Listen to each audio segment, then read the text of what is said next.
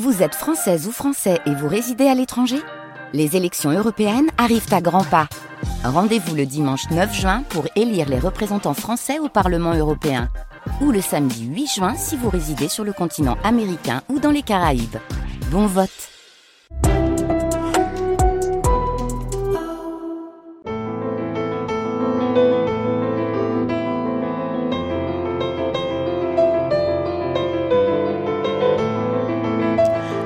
Bonjour à toutes et à tous, soyez les bienvenus dans votre émission des livres et des lire. C'est la rentrée, nous sommes bronzés, on a pu lire tout l'été spécialement pour vous et aujourd'hui est l'heure du bilan. Ben oui, qu'est-ce qu'on va lire pour cette rentrée littéraire et surtout à quels événements allons-nous assister? Car il y en a beaucoup. J'ai le plaisir d'être avec Bénédicte Just, bonjour. Bonjour Marie. Et Françoise Ducret. Bonjour Marie, bonjour, Bénédicte. bonjour à tous. Mais on est content de se retrouver. C'est Théo qui réalise cette émission et nous allons parler notamment de Librimondi qui arrive à grands pas. Hein. C'est votre festival de rencontres littéraires. Il y a aussi euh, la réouverture du club de lecture du côté de la cinémathèque, de, de, la médiathèque de Castaniche. Non, non madame, pas de cinéma. Alors c'est pas notre genre. Et puis nous allons parler euh, des Corses qui euh, publient des livres et d'excellents livres et notamment un premier recueil de nouvelles formidable, celui de François-Xavier Dianou Stevani. Ce dont vous parle, c'est normal, c'est un ancien de Librimonde et un ancien actuel de Des livres et des lire. Oui. Et ça, mm. Et ça c'est quelque ah chose quand même. C'est excitant. Et puis il y a euh, évidemment Blois euh, aussi dont nous parlerons, qui est un bel événement où je crois Antoine Albertine sera euh, invité. Et évidemment, pourquoi je finis là-dessus? Parce que c'est notre livre commun, les amis. Antoine Albertini, un très honnête bandit, publié chez Lattès. C'est un bon gros roman, extrêmement documenté par euh, le journaliste et extrêmement bien écrit. Franchement, on ne lâche pas. C'est une mm. petite merveille qui en dit long sur notre société, même si évidemment nous sommes sur un fait divers bien ancien. Je vous le conseille vivement, je me suis régalée. Il est l'auteur euh, de l'enquête La femme sans tête, souvenez-vous, son premier roman. Il eut également Les Invisibles et euh, deux romans salués par la critique, Malamorte et Bandit pour Antoine Albertine, qui vraiment est prolifique. Ah oui. Et, et c'est un ancien de délivrer. Je le dis quand même au passage. C'est vrai. À quand votre bouquin, les filles? Ah, Moi, ça n'arrivera jamais. Hein. Moi non plus. Mais comment votre petit oh, recueil de poésie? Pardon Françoise, pas du tout.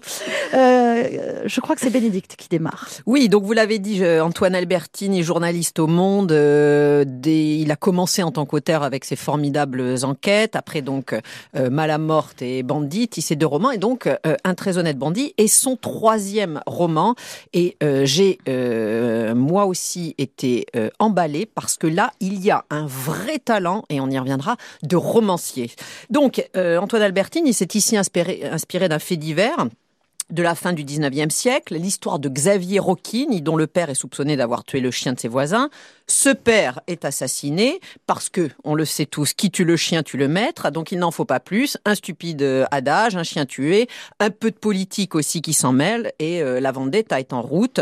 Rocchini, Xavier Rocchini venge son père un an plus tard, et le voilà qui devient euh, un bandit. Donc, on est, oui, dans le cliché corse, mais la Corse s'est justement construite sur ces clichés, euh, s'en est d'une certaine façon nourri. Et là aussi, on y reviendra parce que je trouve que c'est une des idées très intéressantes du roman d'Antoine Albertini. Donc c'est un roman qui est constitué de trois parties dans lesquelles euh, Antoine va raconter la vie de ce Rocchini qui est devenu bandit donc en 1882. On le suit jusqu'à sa condamnation à mort en 1888 et donc il évoque la vengeance euh, à proprement parler de euh, qui est mise en route, la folie meurtrière qui ne fait que s'accentuer, notamment aussi quand il tombe, si l'on peut dire, euh, amoureux. Puis vous avez la fuite, la capture de Rocking, et dans une troisième partie, il est surnommé l'animal, qui est voilà, qui est pour ça, pour cette justement cette violence meurtrière, et dans une troisième partie euh, qui voilà pourrait presque constituer un récit à elle seule. On revient sur l'emprisonnement de Rocking, son procès et surtout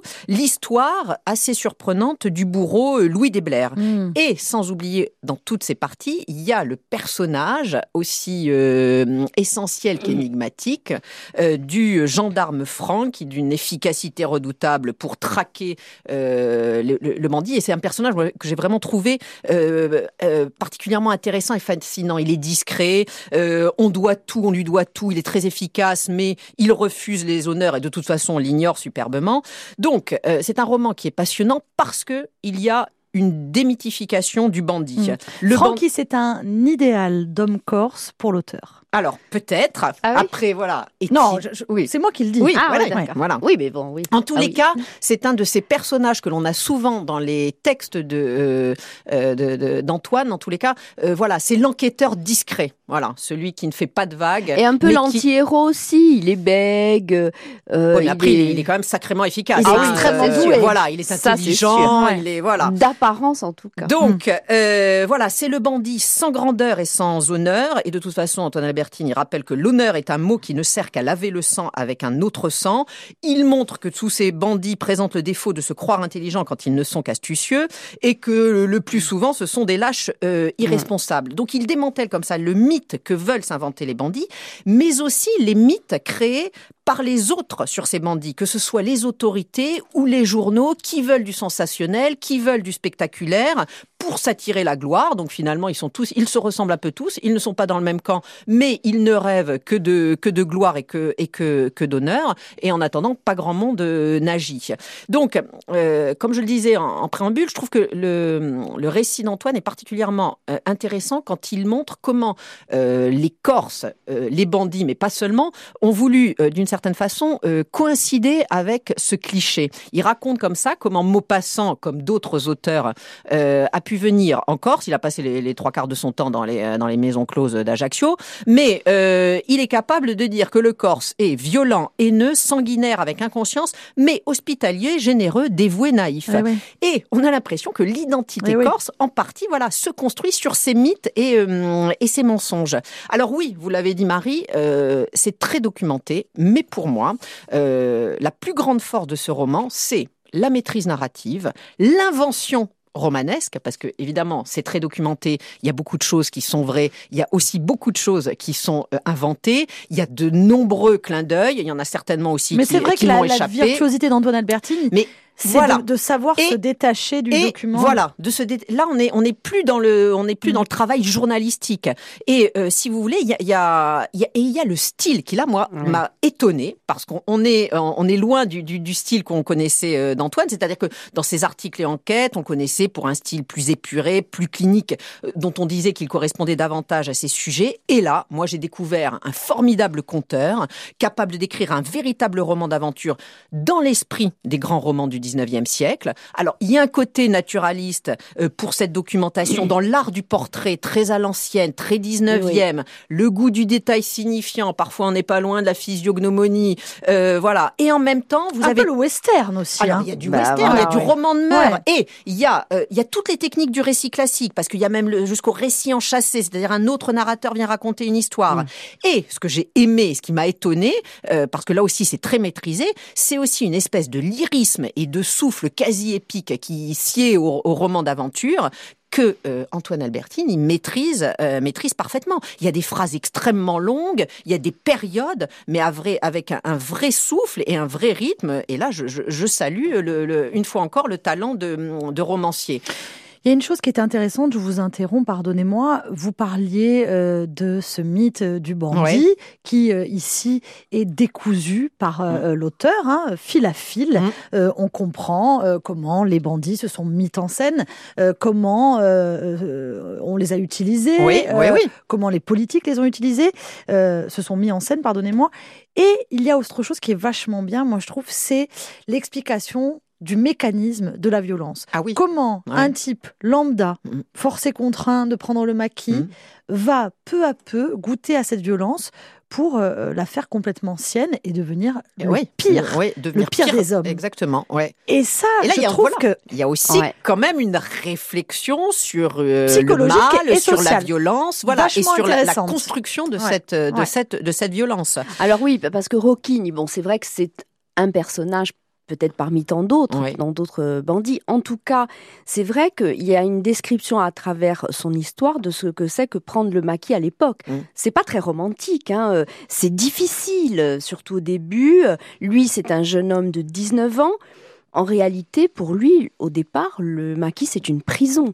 Parce que. il euh, souffre. Hein. Ah bah oui, c'est une souffrance. On ne hein. mange pas, euh, euh, on, est obligé de changer de planque tous les jours. C'est très difficile. Et il n'était pas destiné à ça non plus. Hein. il n'était pas destiné à la violence. C'est ça aussi que je trouve intéressant dans cette histoire de Roquigny, ah dans ce livre. Et en plus, moi, j'ai aimé aussi le, le, fait qu'il emploie, mais là aussi, c'est parfaitement dosé, tout un lexique un peu désuet ah suranné. Et là, on sent le plaisir aussi qu'il y a même d'Antoine, et de temps en temps, on l'entend un peu euh, vous susurrer à l'oreille. Voilà, ouais. ça c'est. Euh, mais mais mais c'est habilement fait parce que ça n'est jamais artificiel, ça ne nuit pas à la compréhension. Et il y a tout un tas de d'expressions, de, de, jeter sa gourme, son ragotin de mari, qu'il vienne, c'est mal torché de Calibornion. Bon, ça, moi, j'adore aussi. Hein. Et puis même l'utilisation du corps, c'est à dire. Oui, et mais puis, par exemple, au lieu de dire un tissu ou un drap, il dit une pièce de Alors ça, ça fait très 19e. Et en même temps, vous avez des phrases de fin de chapitre qui tombent comme des coups près et qui sont euh, avec un humour, euh, euh, par exemple quand il dit, mm. et c'est ainsi, quand il écrit, et c'est ainsi que Xavier Roquine, âgé lui aussi de 19 ans, devint bandit, mm. à cause d'un vieux proverbe et d'un chien sous la terre depuis longtemps pourri. Oui. Et oui, il, il, a toujours, même dans ses romans précédents, il, sait soigner la fin de ses, de ses, de et ça, c'est très moderne. voilà. Et il y a, il y a aussi cette espèce de voix off avec de temps en temps quelques chapitres qui présentent une police différente et qui viennent apporter un autre éclairage et qui là aussi, euh, je trouve, sont habilement euh, maîtrisés. Donc voilà, c'est un, excellent roman que je conseille à tous. il y aura un vrai plaisir de, lecture euh, en plus de ce que vous pourrez Est-ce que vous avez un extrait? Oui. Oh ben allez-y avant, avant que Françoise prenne la parole. Et à chaque coup de fusil, les yeux se ferment, bouche close et paroles éteintes. La nature même retient son souffle entre les branches des oliviers, suspend le chant des ruisselets dans l'air suffocant des souléones et les grandes chaleurs de l'été, et le sang des victimes, ce sang que boit le maquis incendié de soleil, se met à gronder comme un fleuve souterrain. Car les morts ne quittent jamais tout à fait le monde sensible, ils s'installent au contraire au fond des mémoires jusqu'à les étouffer de honte et de culpabilité. Les vivants peuvent bien s'acharner à tordre les faits pour quelques rimes, à travestir le témoignage de leur sens, à mentir sans vergogne et à maudire les bandits dans leur dos pour se courber à leur vue. Ils peuvent rimailler, coucher sur le papier d'une plume satisfaite, les prouesses falsifiées des gentililuomi, pardon, du maquis. Mhm. Leurs efforts seront toujours vains et la vérité réductible à cette seule évidence. Jamais aucun bandit ne prit la défense de la veuve et de l'orphelin. Jamais la Corse ne compta le moindre justicier s'enfuyant au triple galop à la barbe des gendarmes après avoir secoué le joug des puissants. Songe creux, rassurante illusion. Les bandits ne sont que putrescence vomie des boyaux de la terre, créature de cauchemar chevauchant la peur et la nuit. Waouh euh, On parlait, avant que vous preniez la parole, Françoise, on parlait tout à l'heure euh, du côté très documenté euh, de cet ouvrage, d'un très, très honnête bandit d'Antoine Albertine. Et Bénédicte a dit, mais ce qui est intéressant, c'est que c'est un véritable roman, mm. que l'auteur se détache du document. Hein, ah il ne s'agit pas de l'œuvre d'un journaliste, mais bien mm. d'un auteur, d'un romancier. Mais ce que j'aime bien quand même, c'est qu'il nous ouvre plein de portes et plein de tiroirs, parce que tous les gens cités ont existé. Alors tous, je ne sais pas. Et quasiment. Bah, on ne sait pas justement. Il y en a. Y en Moi, je crois que. Je n'ai pas fini ma phrase. D'accord. Pardon. Ah. Reliés à un fait divers. Excusez-moi. Reliés à un fait divers ont existé. Euh, Lorsqu'ils parlent, par exemple, euh, je ne sais pas moi, d'infanticide ou de hmm. viol ou et qu'il il y associe un nom, ce sont des, des mm. voilà des meurtriers qui ont existé. Et je trouve ça vachement intéressant. Ça nous permet d'aller euh, chercher ce que j'ai fait moi, par mm. exemple. On n'est pas obligé, hein, mm. mais euh, pour vous dire que c'est extrêmement bien documenté. Et évidemment, il s'agit de gens de l'époque. Oui, et une bibliographie, voilà, on le voit, vous l'avez dit, parce qu'il y a une bibliographie après, je, ne sais pas si sélective, a ah, voilà, de 8 pages hein, quand même. Donc voilà, c'est dire euh, à quel point, voilà, c'est un travail qui lui a demandé de nombreuses recherches. Et on sait qu'en plus, c'est un petit peu un obsessionnel de la documentation. Voilà. Bah, quand c'est un journaliste et qu'il se fait historien et qu'il y a une énorme documentation, moi j'avais tendance à penser que tout était vrai. Bon, excusez-moi, je ne sais pas. Enfin, les gens se feront euh, une idée en tout cas. C'est vrai que c'est un livre historique. Moi, je, pensais que tout était vrai aussi. Ah voilà. Mais euh, c'est donc un livre historique et, une forme assez singulière finalement de, livre historique puisque il est écrit euh, comme un western, à la fois fiction puisque, alors moi je pensais que la fiction, elle allait plutôt se loger euh, dans euh, les dialogues, le soir, au coin du feu, dans le maquis, voilà, ça, et on peut pas savoir tout ce qui s'est dit. Euh, et en tout cas, c'est un western aussi, avec trois personnages, le bandit, le gendarme et le bourreau. voilà, ça m'a fait beaucoup, beaucoup penser à à ça. il faut dire que ces personnages ont une histoire assez extraordinaire. Alors, Franck, de son côté, le bourreau aussi, euh, parce que à la fin du livre, on poursuit aussi, je ne vais pas le révéler, mais on poursuit aussi euh, un petit peu euh, leur histoire. Alors, vous l'avez dit, la grande question du livre, il y en a plein des grandes questions du livre. Il y en a une qui est est-ce que le, le corps c'est nécessairement violent? Et puis il y a une, aussi une grande réflexion sur le pouvoir finalement, parce que ces bandits ont du pouvoir et, et les hommes politiques s'en servent. Oui, et ça, c'est assez incroyable. Entre les deux. Ouais, c'est assez incroyable, on n'y pense pas. Mm. Mais finalement, finalement, la justice fait quand même son travail, euh, puisque Rocchini, bon, euh, ça, euh, c'est vrai, il a été exécuté. oui. Voilà, il a quand même été exécuté. Alors, euh, on, suit ces bandits, je vous l'ai dit, dans un maquis qui est mm. hostile parce que euh, parce qu'on mange pas à sa faim, euh, parce que un bandit, il a pas de vin, il a la nourriture qu'il trouve dans le maquis, du petit gibier, il peut jamais dormir au même endroit. ils sont parfois abrités chez des parents, mais ils sont souvent dénoncés aussi. Hein, donc c'est c'est pas une vie facile, bien sûr. Et puis, euh, on voit donc la description aussi euh, de leurs croyances, de leurs rites religieux, de leurs rites païens. Ça, c'est très intéressant. C'est un petit peu le quotidien. Et, et en fait, euh, j'ai l'impression qu'il essaie pas forcément de, de, de, démonter le mythe du bandit, mais plutôt d'y mettre du vrai, du quotidien, du prosaïque, des choses qu'on n'a pas forcément, euh, dont on n'a pas forcément euh, conscience. Euh, et il écrit à un moment donné dans le livre, cent fois par jour, il priait, bénissait le nom de Dieu hmm. avant d'aligner la mire de leurs fusils sur des hommes, des femmes et des enfants et tirer, tirer, tirer. C'est là qu'il y a cet art aussi hmm. du, romancier qui se greffe à toute cette histoire qui fait très 19e. Donc vous l'avez dit, ça se passe euh, en Roca et en Alta Roca, donc euh, Muratel, et notamment sur euh, sur la ah oui pardon sur la terre de Colomba. Mais vous avez parlé voilà sur la terre de, de Colomba, et, on sait que les écrivains du 19e vont tous venir faire un pèlerinage, mm. comme Maupassant vous l'avez dit. En tout cas, les orientalistes hein, de l'époque, Flaubert, Balzac aussi. Et puis, euh, ce sont eux euh, qui ont donné une image, disons, moins prosaïque et un peu plus romantique euh, du, du Mandy. Et à un moment donné, dans le livre, au début, c'est drôle, ça, ça m'a fait penser. Je parlais avec quelqu'un qui va sortir un livre sur Mérimée, et on parlait de Colomba. Et on parlait de cette scène où, au début du livre, Colomba euh, dit à Ors, son frère, euh, je vais, il y a un tel, voisin est mort, je vais aller chanter le Bojiro. Et lui lui dit, mais enfin, euh, ma sœur, tu n'y penses pas, ce sont des pratiques d'un autre âge. Et il lui dit, je n'aime pas voir ma sœur se donner ainsi en spectacle en public, sale coutume. Et en fait, au début du livre, bon, Colomba sort en 1840, donc euh, Mérimée évidemment n'a pas du tout euh, connaissance de cette histoire de Rocquine, mais à un moment donné, dans le livre, au début, lorsque euh, la femme de Rocquine perd son mari, quand il est assassiné, elle dit euh, pas de bodge chez moi, c'est vrai, parce que parce que et là aussi la politique, parce que euh, comme dans le livre de Michel Corot, je ne sais pas si vous l'avez lu, Piazza Borta, qui se passe au même endroit, sur les terres de Colomba, et cette fois-ci à la même époque, eh bien, il y a toujours la politique.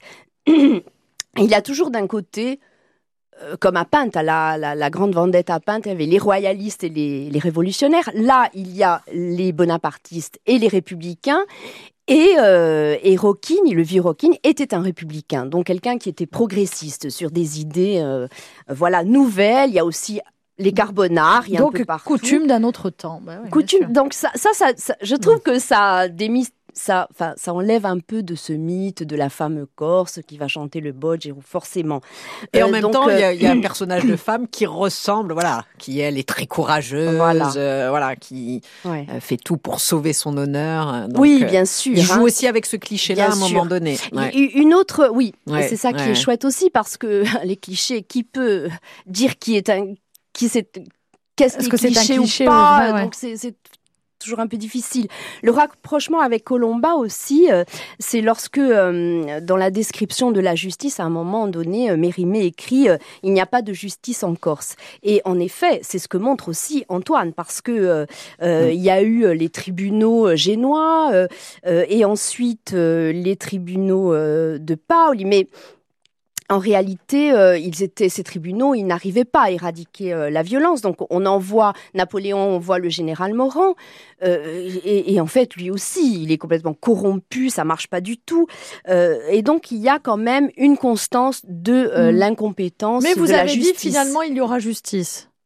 Eh oui, parce qu'il est condamné, Rocchini. Il est exécuté. Hein. Ça, on dévoile rien du roman puisque ça oui, oui, mais, alors, ces mm. bandits qui ont été exécutés. Ouais c'est vraiment qu'ils avaient dépassé les bornes. et les bornes parce que la étaient très, très, très, très, très éloignées. Voilà. La plupart du temps, euh, voilà, il y a trop d'intérêt euh, de d'autres pour qu'on ait vraiment envie de rendre justice et qu'on ait vraiment envie d'éradiquer la violence. Voilà, exactement. C'est là que se mêle la politique parce que la politique fait que les bandits, ils font les élections Bien sûr. Euh, et, euh, et, et, donc, quand il essaie aussi d'expliquer le pourquoi de la vendette, euh, il écrit, Antoine Albertini, on tue aussi souvent parce que l'on est pauvre et qu'on ne peut se permettre, en perdant l'honneur, de ne plus rien posséder. Et donc, ça aussi, je trouve que c'est aussi une belle explication. C'est vrai. Voilà. depuis deux ans, la politique s'en était mêlée, cette sacrée politique qui est en Corse, une chose aussi absurde et grave que la mort, et peut-être plus grave et absurde que la mort, qui rassemble famille clans, défait des alliances et nous les généalogies façonnent les destins des individus mieux que toutes les invasions, toutes les épidémies, tous les cataclysmes. Les Rockin y professaient des idées républicaines, les Tafan y restaient d'enragés bonapartistes par fidélité mm. à Napoléon III acheter ce livre, un très qui est très actuel. Bon, j'ai pas tout dit, mais qui est très actuel aussi. Et eh oui, comme il le dit, rien, enfin, ces personnages le, disent, rien ne change. Rien ne change. Un très honnête bandit, Antoine Albertini, acheter ce livre ou aller l'emprunter à la bibliothèque ou faites, euh, vous le il prêtez. Il est à la bibliothèque de Follet. Ben oui, ben il est à la bibliothèque de Follet, il est de Bastia aussi. Eh il, est, il, est, sorti le 23 août dernier, je crois, euh, si je dis pas de bêtises. C'était fin août. Oui. Ouais. Comme et, ça, euh, ou demandez-moi, je vous le prête si vous voulez.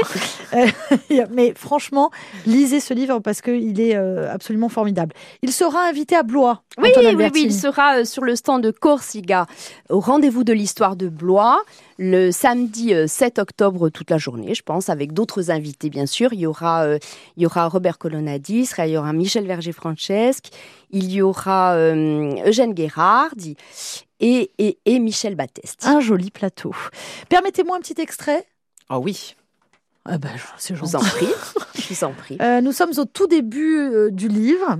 Et l'histoire dont vous parlez, Bénédicte, euh, le point de départ de cette vendette avec ce chien donc exécuté, c'est le passage que je vais vous lire lorsque le plus jeune des Tafagne va découvrir la bête. C'était lui qui avait trouvé la bête trois heures plus tôt, à la fin d'une après-midi d'août longuement cuite par un soleil blanc, aux heures où la chaleur semblait fumer la terre. Le plus jeune des Tafagnes avait quitté son père et ses deux frères, occupés à faire le tour de leur terre, et d'un pas de promenade marchait le long de la route qui mène à Aquafred, pressé de retrouver sa mère. Il l'imaginait occupé à préparer le repas du soir et aimait encore, malgré ses 15 ans, s'asseoir dans un coin de la cuisine et se laisser bercer par les très vieux airs qu'elle fredonnait en s'affairant. Parvenu à l'endroit où une ébauche de sentier partait de la route pour mener à l'arrière de la maison, il avait d'abord remarqué les taches rouges entre ses pieds, puis une assez large trace de sang qu'il avait suivie en traversant l'ancien potager de la famille, clos des années auparavant d'une barrière. Il avançait encore lorsqu'il avait vu la forme du chien couché sur un carré d'herbe jaune, à trois pas de l'appentis. La bête respirait encore d'un souffle ténu, qui soulevait sous sa gueule un peu de poussière mêlée d'un sang très foncé. De son ventre béant dégoulinait un chapelet d'intestins roses et gris, où grouillaient à présent les taches irisées de grosses mouches autour des claboussures écarlates.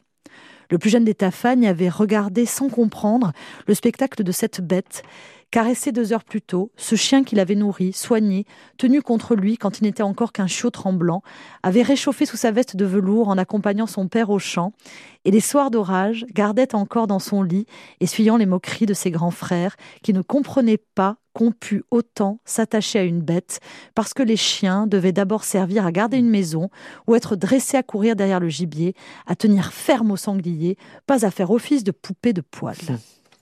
C'est beau ça. beau. Hein. oui. Antoine Albertini, ça s'appelle Un très honnête bandit. C'est publié chez Lattès et on est tellement content de démarrer cette rentrée avec, euh, avec le livre d'Antoine. C'est toujours euh, une grande frayeur et un plaisir lorsqu'un ami écrit un et oui, Mais c'est vrai, c'est vrai. On va en parler euh, d'un autre ami qui a écrit un très bon livre. On a de la chance. Croisons les doigts pourvu que ça dure. Vous restez avec nous, vous écoutez des livres et des livres.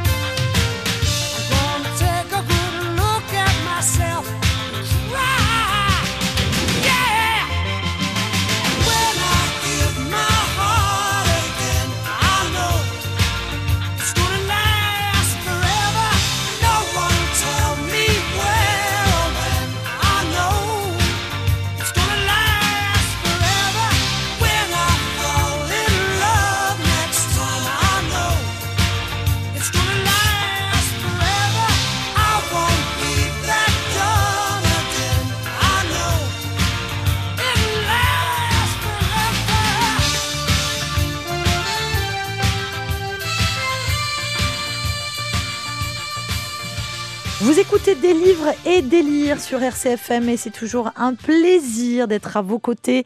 Notre livre commun, le livre d'Antoine Albertini, Un très honnête bandit, euh, qui vient de paraître, hein, c'était euh, fin août, publié chez Lattès. Et alors, euh, une autre personnalité que vous connaissez peut-être si vous nous suivez dans des livres et des lires, c'est François-Xavier Dianoustève, Le Chant des Ronces, premier recueil de nouvelles. Et alors là, quel coup de maître ah, Je suis contente, moi c'est les deux derniers livres que j'ai lus. Ouais, ouais, recueil de nouvelles, Le Chant d'errance, qui, qui est paru il y a quelques temps, euh, très peu de temps d'ailleurs, chez Omara Édition, cette euh, maison euh, d'édition assez récente installée à Porto Vecchio. Et évidemment, je me suis autorisée à parler de ce livre parce que on s'est autorisé à parler de celui d'Antoine. Alors je me suis dit après tout, hein, on va se faire de la, on va leur faire un peu de pub quand même. Mais, parce qu'il mérite. Mais, il le mérite. on, alors, va on va vous dire la vérité. Si c'est mauvais, on oublie d'en parler. On n'en parle pas en fait. voilà. Eh voilà. Alors donc 19 nouvelles avec pour chacune une playlist de chansons et de citations, et, une en particulier qui pourrait résumer euh, l'esprit de ces nouvelles, elle est de Borges. Personne ne peut savoir si le monde est fantastique ou réel, et non plus mmh. s'il existe une différence entre rêver et vivre. Et en, effet, euh, ces personnages sont souvent euh, en équilibre entre rêve et réalité. Il y a une géographie du temps et de l'espace. Il parle à un moment de la granite, où là cet enroulement qui modifie l'espace, l'agrandit, l'enroule sur lui-même. Euh, il y a aussi euh, la nostalgie chez lui d'un passé révolu, celui de nos grands-parents finalement, celui des terres cultivées en terrasse autour des jardins, des jardins autour des, des villages. mais ce passé, il est aussi présent à travers des fantômes ou alors des presque fantômes. La géographie finalement euh, s'élargit, mais le temps aussi, euh, qui devient euh, très flexible entre passé et présent. il décale un peu les frontières du temps et de l'espace et c'est en cela que c'est tout à fait original, je trouve, dans le paysage éditorial corse personne ne meurt vraiment, écrit-il. Euh, et alors, il, donc, mais, mais, dans son livre, il y a toutes sortes de fantômes. Et en même temps, c'est un enfant de la pop culture. Oui, voilà. Il y a des, fantômes célèbres aussi euh, dans son livre, euh, comme ceux de Lady Rose ou de, Marcel Conrad. oui, et puis il y a quelque chose de nouveau aussi quelque chose comme la marque d'une génération avec ce livre, Les enfants ou petits-enfants du Riaquiste, où il le dit lui-même. Et en fait, j'ai l'impression qu'il marque euh, d'une nouvelle pierre euh, encore la, littérature corse, parce qu'il y a eu le Riaquist, où il y a eu Marco Biancarelli, Jérôme Ferrari, qui au début des années 2000 ont dynamité euh, le roman et l'écriture en Corse. Et puis aujourd'hui, moi j'y vois François Xavier. bon, peut-être que je me trompe. Hein. je veux pas trop non, l'accabler, mais une super analyse. en tout cas, il parle de son appartenance à une jeunesse qui serait composé des petits enfants d'Aléria et des enfants de Spielberg. Ça, je trouve que ça, ça hmm. résume assez bien euh, l'endroit où ils se trouvent. Ou alors euh, les enfants perdus du nouvel Hollywood. Il y a à la fois euh, tous les traits d'une jeunesse qui peut paraître assez étrangère aux gens d'un certain âge finalement, mais il y a aussi toute une géographie de complicité avec le lecteur grâce à, ces petits détails qui fait qu'on est vraiment en Corse. Euh, par exemple, à Dorta Baïzana et ses vermicelles multicolores, euh, les deux petits ducs conversaient dans le lointain la nuit, ça évidemment dans les villages tout le monde connaît, une tige de pariétaire à moitié collée sur son ourlet, euh, l'aquadidose, euh, les pancartes trouées, voilà, tout ça, ça forme quand même un lieu et un temps. Et euh, il y a un travail euh, de la langue chez lui qui est assez aussi. Euh, Quel amoureux de la langue. Admirable, ouais. Et des adjectifs, alors des adjectifs qui viennent se coller à des noms de façon un peu inattendue. Et moi, j'aime ça. Par exemple, un lit boursouflé. par exemple, un mur gris suintant de poussière. un silence humide. un océan de châtaigniers. Voilà ça, c'est une langue que j'aime bien. Des quasi correspondances baudelairiennes. Attendez. Ah, oui, non, c'est magnifique. Oui, oui, c'est vrai, c'est vrai. Alors, si je peux vous lire oh peut-être un, petit extrait. À une, à une époque où on ne voyageait pas plus loin que le hameau suivant, on désignait chaque dégagement, chaque clairière, chaque arbre d'un nom. Les mots forment le monde et la vision que nous avons de lui. Inframondes oubliés mais affleurants. Ruines du passé, portion d'une fractale brisée, dénomination des lieux maintenant réduite à une ou deux pancartes en langue française ou italienne qui travestissent le nom pour mieux rappeler notre défaite et la victoire des envahisseurs successifs. Un inframonde sans avenir ni futur, mais merde, c'est le nôtre, et nous, on les connaît, les noms de nos lieux. voilà, c'est très chouette. Alors, il y a, euh, elle parlait de nostalgie, Françoise, elle a raison. Je, me permets parce que oui, j'ai eu le bonheur de le, de le lire également. Il y a euh, des nouvelles extrêmement euh, nostalgiques et en même temps, on sent l'amoureux de la nature. Mm. Bon, pour nous qui le connaissons, évidemment, ça n'est pas une surprise, mais pour vous, chères auditrices et chers auditeurs, vous allez découvrir quelqu'un qui a le souci du détail, qui a une véritable poésie dans la description des forêts de châtaigniers, mais également de la mer et des fonds sous-marins. Oui. Il y a notamment une nouvelle voilà, sur la chasse sous-marine. Et du ciel aussi. Et du ciel, qui est superbe. Euh, il est... Euh, c'est un. Alors, j'aime pas dire ça, mais vous allez me corriger. Mais vous savez, ces auteurs euh, comme des peintres. C'est un peintre, François-Xavier Dianou Stevani. Mm. Il est incroyable. On voit les images défiler et, et, en même pas temps, tous les auteurs ah ont cette qualité-là. Et en même hein. temps, il y a toujours cette frontière indéfinissable entre le rêve et la réalité. Et ça, c'est assez euh, étonnant mm. euh, parce que ça n'est pas du tout gênant, bien sûr. Et c'est pas de la, du mm. fantastique. C'est autre chose. Et cette c'est quelque chose de la mémoire aussi. De la mémoire et cette nostalgie comme une mémoire, mais comme un refuge, comme un coin douillet euh, dans lequel on va se réfugier et on se souvient avec bonheur et pas nostalgie comme forme boiteuse de la mémoire, voyez-vous.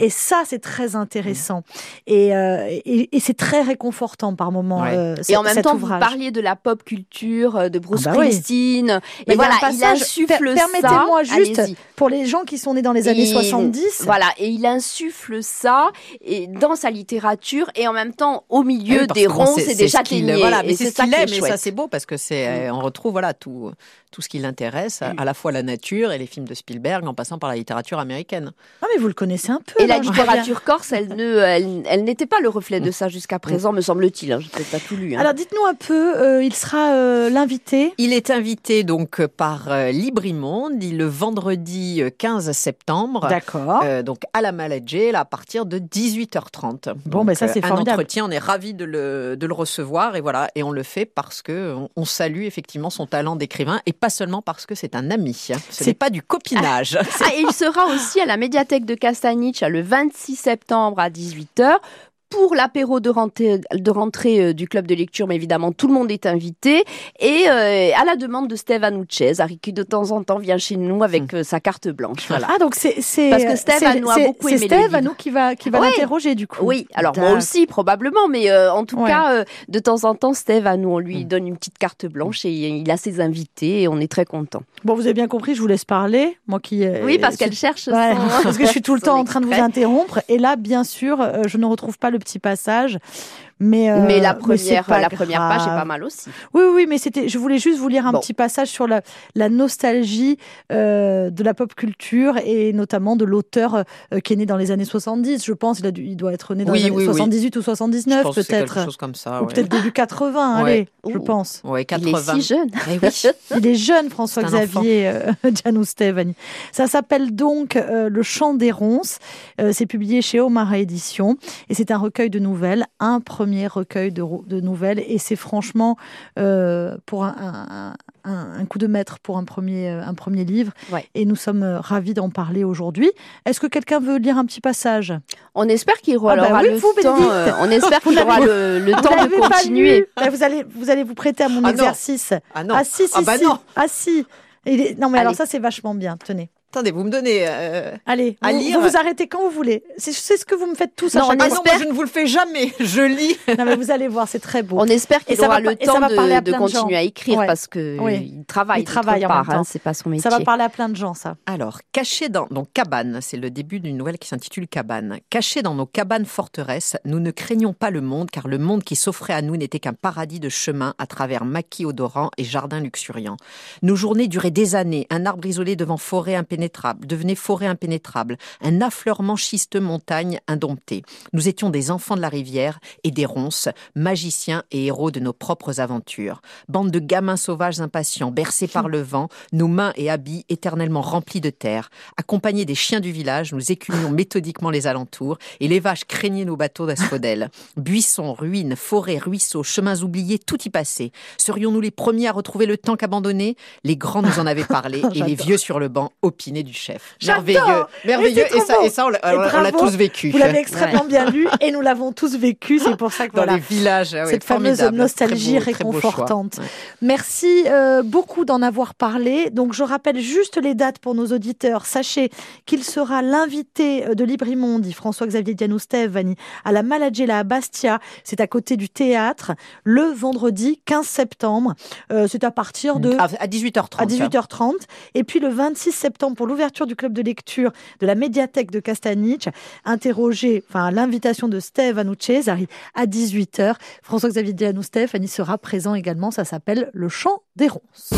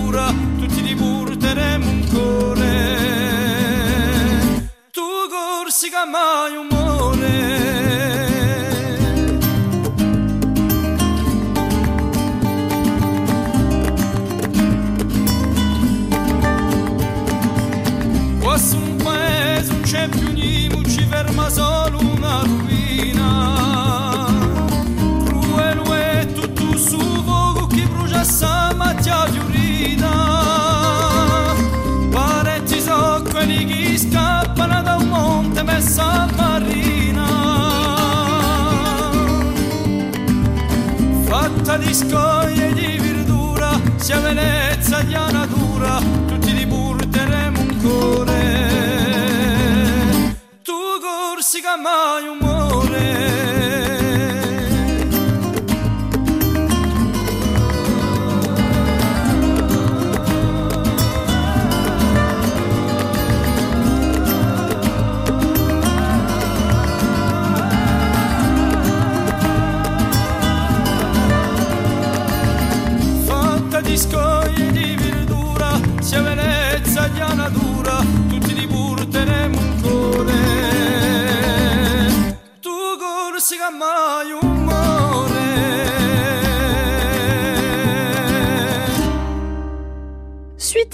de Des livres aujourd'hui avec Françoise Ducré et Bénédicte Giusti. Nous avons parlé d'Antoine Albertini, un très honnête bandit. Nous avons parlé du Chant des Ronces de François-Xavier Dianoustev. Et nous allons parler d'un autre Corse. Il s'appelle Sébastien Barry. Barry. Barry. Euh, avec au bon vieux temps de Dieu. Alors Sébastien Barry, pour celles et ceux qui nous suivent, euh, ben voilà, eh vous savez, ça a été notre gros gros coup de cœur. Il a même été difficile après d'apprécier euh, un livre et on mm. remercie Joël Losfeld. il nous revient. Alors le précédent, on avait été un petit peu moins emballé. Enfin, je parle pour moi. Oui, moi, moins aussi. après, on devient exigeant quand voilà, on, bah, lit du très bon. Et bah, oui, forcément. Et là, il nous revient avec un très bon livre. Oui, il nous revient avec Au bon vieux temps de Dieu. Donc Sébastien Barry, cet auteur euh, irlandais qui est né euh, à Dublin en, 1955, euh, qui a reçu de nombreux prix, qui est le seul auteur à avoir reçu deux fois le Costa Book of the Year, ce qui n'arrive jamais. Et donc là, voilà, il nous revient avec Au bon vieux temps de Dieu. C'est un roman qui est d'ailleurs euh, cette année dans la liste du Booker Prize. Alors, ah ouais, ouais, ouais, ouais. Euh, alors l'essentiel des romans de, Barry en général se, répondent en mettant en scène euh, d'un texte à l'autre des personnages qui sont liés entre eux parce que ce sont des des ancêtres lointains le plus souvent de Sébastien Barry. Alors sous des C'était le cas dans Des jours sans fin. Et oui, oui, oui, oui, oui, oui, parce qu'en fait ce, ce, jeune Irlandais, ah voilà, qui qui part, qui s'exile euh, aux États-Unis est inspiré euh, d'un membre, de, la famille. mais lointain. Enfin, toute une famille. Voilà, il met en scène. Alors après, tout est euh, inventé, mais voilà. Alors ici, ce n'est pas le cas, même s'il y a quelques allusions à des, des noms de personnages que l'on connaît, mais ce qui ça ne signifie pas pour autant que Sébastien de Barry à mon avis, ne nous parle pas énormément de lui et peut-être euh, comme il ne l'a jamais fait auparavant. Donc, ça met en scène, euh, ça met en scène donc un Tom Kettel qui est un policier euh, fraîchement retraité. Il s'est retiré dans une petite station balnéaire près de Dublin. Il est plutôt solitaire. Il a l'air un peu usé, mais il essaie de profiter de l'existence en étant, nous dit-il, inactif, heureux et sans utilité. Donc, il regarde la mer, il fume ses cigarillos, mais deux anciens collègues viennent frapper à sa porte forte pour lui parler d'une vieille affaire. Et là, le voilà obligé de replonger dans cette affaire. Alors au début, on se dit, ah très bien, on va avoir une classique affaire de cold case, mais évidemment, euh, ça ne va pas être cela. Et d'autant plus, et alors là, on touche déjà euh, du doigt le, talent de Sébastien Barry, c'est-à-dire qu'au bout de 70 pages, sur un roman qui en fait 240, donc qui n'est pas très loin, euh, pas très long, vous ne savez toujours quasiment rien de l'intrigue, de l'enquête, de l'enquête en question. On peut même dire qu'il ne se passe pas grand-chose. Vous suivez euh, ce Tom euh, qui traîne sa vieillesse, qui constate que son corps et son esprit ne sont plus aussi euh, alertes. Et là, Barry ne cache rien de la déchéance du corps. Et il y a une vraie lenteur dans ce début de roman qui mime peut-être celle de, ce narrateur, hein. de, cet inspecteur. Voilà. Et en même temps, c'est ça qui est fascinant, c'est que moi, j'ai été captivée dès les premières lignes. Vous êtes vraiment porté par ce début de roman où, je le répète, pourtant on a l'impression qu'il ne se passe pas grand-chose. Euh, vous découvrez qu'il est un homme détruit, progressivement vous, vous, découvrirez pourquoi, mais en même temps il cherche tout ce qui peut, euh, tout ce qui peut l'apaiser. Il est là, hanté par des fantômes, lui-même se voit comme un fantôme, et en même temps euh, vous vous rendez compte, et ça aussi c'est très intéressant, qu'il n'est pas un narrateur complètement fiable. Ce n'est pas un roman à la première personne, comme c'est souvent le cas dans les romans de Sébastien Barry, mais vous êtes quand même prisonnier de sa conscience. Et petit à petit, vous vous rendez compte qu'il confond les événements, les personnages, qu'il est plus trop sûr euh, des époques. Donc vous évoluez comme ça dans une sorte de, brume, dans quelque chose de diffus et qui pourtant est absolument euh, passionnant. Euh, et, on voit que, que Barry est vraiment un, habile orfèvre parce que cette confusion justement des époques, des personnages n'est jamais dérangeante ou euh, frustrante. Donc il, il, prend son temps et il donne au lecteur l'envie de prendre le temps euh, avec lui. On commence à reconstruire par bribes comme ça l'histoire de, ce, de cet enquêteur et la tension du roman vient justement euh, de la façon dont il distille toutes ces révélations. Et les révélations, je préfère vous le dire, sont terribles. Et j'en profite aussi pour vous dire qu'il ne faut surtout pas lire la quatrième de couverture. Il y a trop de choses qui sont dites, je le dis à Joël Losfeld, que j'embrasse évidemment, mais il y a trop de choses qui sont dites dans la quatrième de, de, couverture. Ne la lisez pas. Parce que euh, Barry, en plus, ne va pas combler toutes les zones d'ombre, il ne va pas répondre à toutes les questions du lecteur, ou, tout du moins, il va laisser le lecteur trouver les propres, euh, ses propres euh, réponses. Et il y a dans ce roman je trouve tous les thèmes qui sont chers à Sébastien de Barry. C'est-à-dire, euh, il met en scène des personnages qui, qui ont été confrontés à la monstruosité de l'homme et qui vont se réfugier dans le silence. Il a cette formule, voilà, il dit qu'ils sont les gardiens de leur propre silence. C'est un roman sur l'enfance détruite, sur les traumatismes qui vous pulvérisent et comble de l'horreur euh, qui parfois semble se transmettre. Des traumatismes comme ça, des abjections, des horreurs qui se transmettent. Et en même temps, vous avez, parce que ça aussi, pour ça, il est formidable. Vous avez l'amour, euh, la beauté de l'amour qui euh, pour un temps tout du moins, peut sauver. Il dit magnifiquement l'amour, il dit magnifiquement la camaraderie. Et vous avez aussi, évidemment, toujours en toile de fond l'Irlande, qui est à la fois euh, haï, euh, parce que elle, il appelle Dublin, il appelle la ville des morts, que l'Irlande est pleine d'histoires honteuses, mais c'est aussi un homme qui chérit son peuple. Et voilà. Et tout ça, c'est dit, dit avec le style de Barry, c'est-à-dire un lyrisme, mais un lyrisme qui n'est, qui n'est jamais empesé qui sait aussi bien dire euh, la tendresse, le désir, l'amour que la laideur et l'abjection. Et il y a des scènes qui sont vraiment terribles, mais qui ne sont pas pour une violence gratuite, mais elles sont, elles sont terribles. Il a le sens des images, dont, dont, la beauté vient de la surprenante simplicité, j'en ai juste une, la pluie battante dans laquelle s'agitaient les petites pinces à linge de ses souvenirs. Voilà. Donc je, je trouve que c'est un très beau roman qui nous tient en haleine jusqu'à la fin. Il faut vraiment, voilà, jusqu'aux révélations finales. Il y a des scènes de beauté absolue, il y a des scènes très dures, mais qui sont essentielles. Et voilà, c'est un très hein. beau et, et, et il sait faire. Et c'est un très beau roman. Et nous sommes évidemment très heureux de l'accueillir euh, à, Librimondi le 22 septembre. Librimondi, il fera l'ouverture, Sébastien Barry, 22, 23 et 24 septembre, toujours dans les jardins suspendus du musée de Bastia. Exactement. Sébastien Barry donc euh, sera l'invité qui ouvrira euh, les rencontres. Le titre original de Old God's Time, euh, tout simplement pour bon vieux temps de Dieu, et c'est paru chez Joël Et traduit par Laetitia Deveau. J'allais vous le demander. les autres invités? Alors, les autres invités, le samedi 23, nous aurons donc Noël Renaud, Pascal Robert Diard et Géry Stahl. Et le dimanche 24, Carlo Lucarelli, Marie Vintras et Antonio Scurati. Waouh Très très belle affiche. Pas mécontent. Merci beaucoup, mesdames. Merci infiniment euh, d'avoir été avec nous aujourd'hui. Merci à tous. Merci Vous le savez, cette émission. Théo qui réalise cette émission, le beau Théo. Vous savez que cette émission, vous pouvez la réécouter quand vous le voulez, en podcast. Et puis, euh, n'hésitez pas à nous envoyer des petits messages, notamment mm. sur euh, les pages de nos réseaux sociaux, de France Bleu RCFM ou de Délivre et Délire. Bye bye Bye Au revoir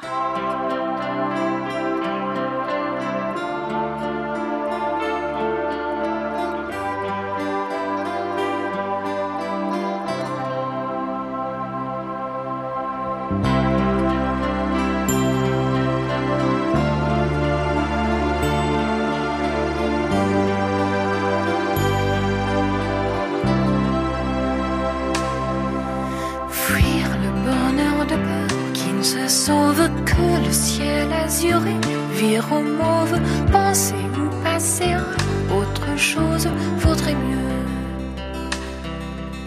Fuir le bonheur de peur qui me se sauve, dire qu'il y a over the rainbow, toujours plus haut le soleil above, radieux. Crois en Dieu, crois en Dieu, même quand tout nous semble odieux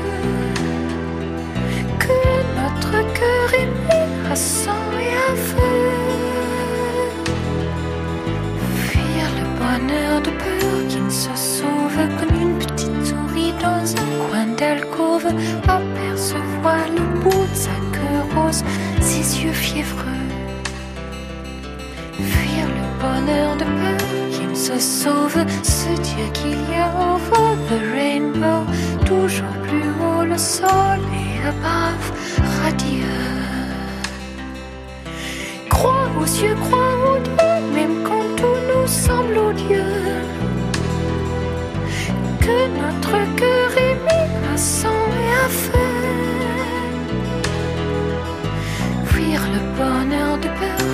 Se sauve, avoir parfois envie de crier sauve, qui peut savoir jusqu'au fond des choses est malheureux? Bonheur de peur qui se sauve, se dire qu'il y a over the rainbow, toujours plus haut le soleil above, radieux.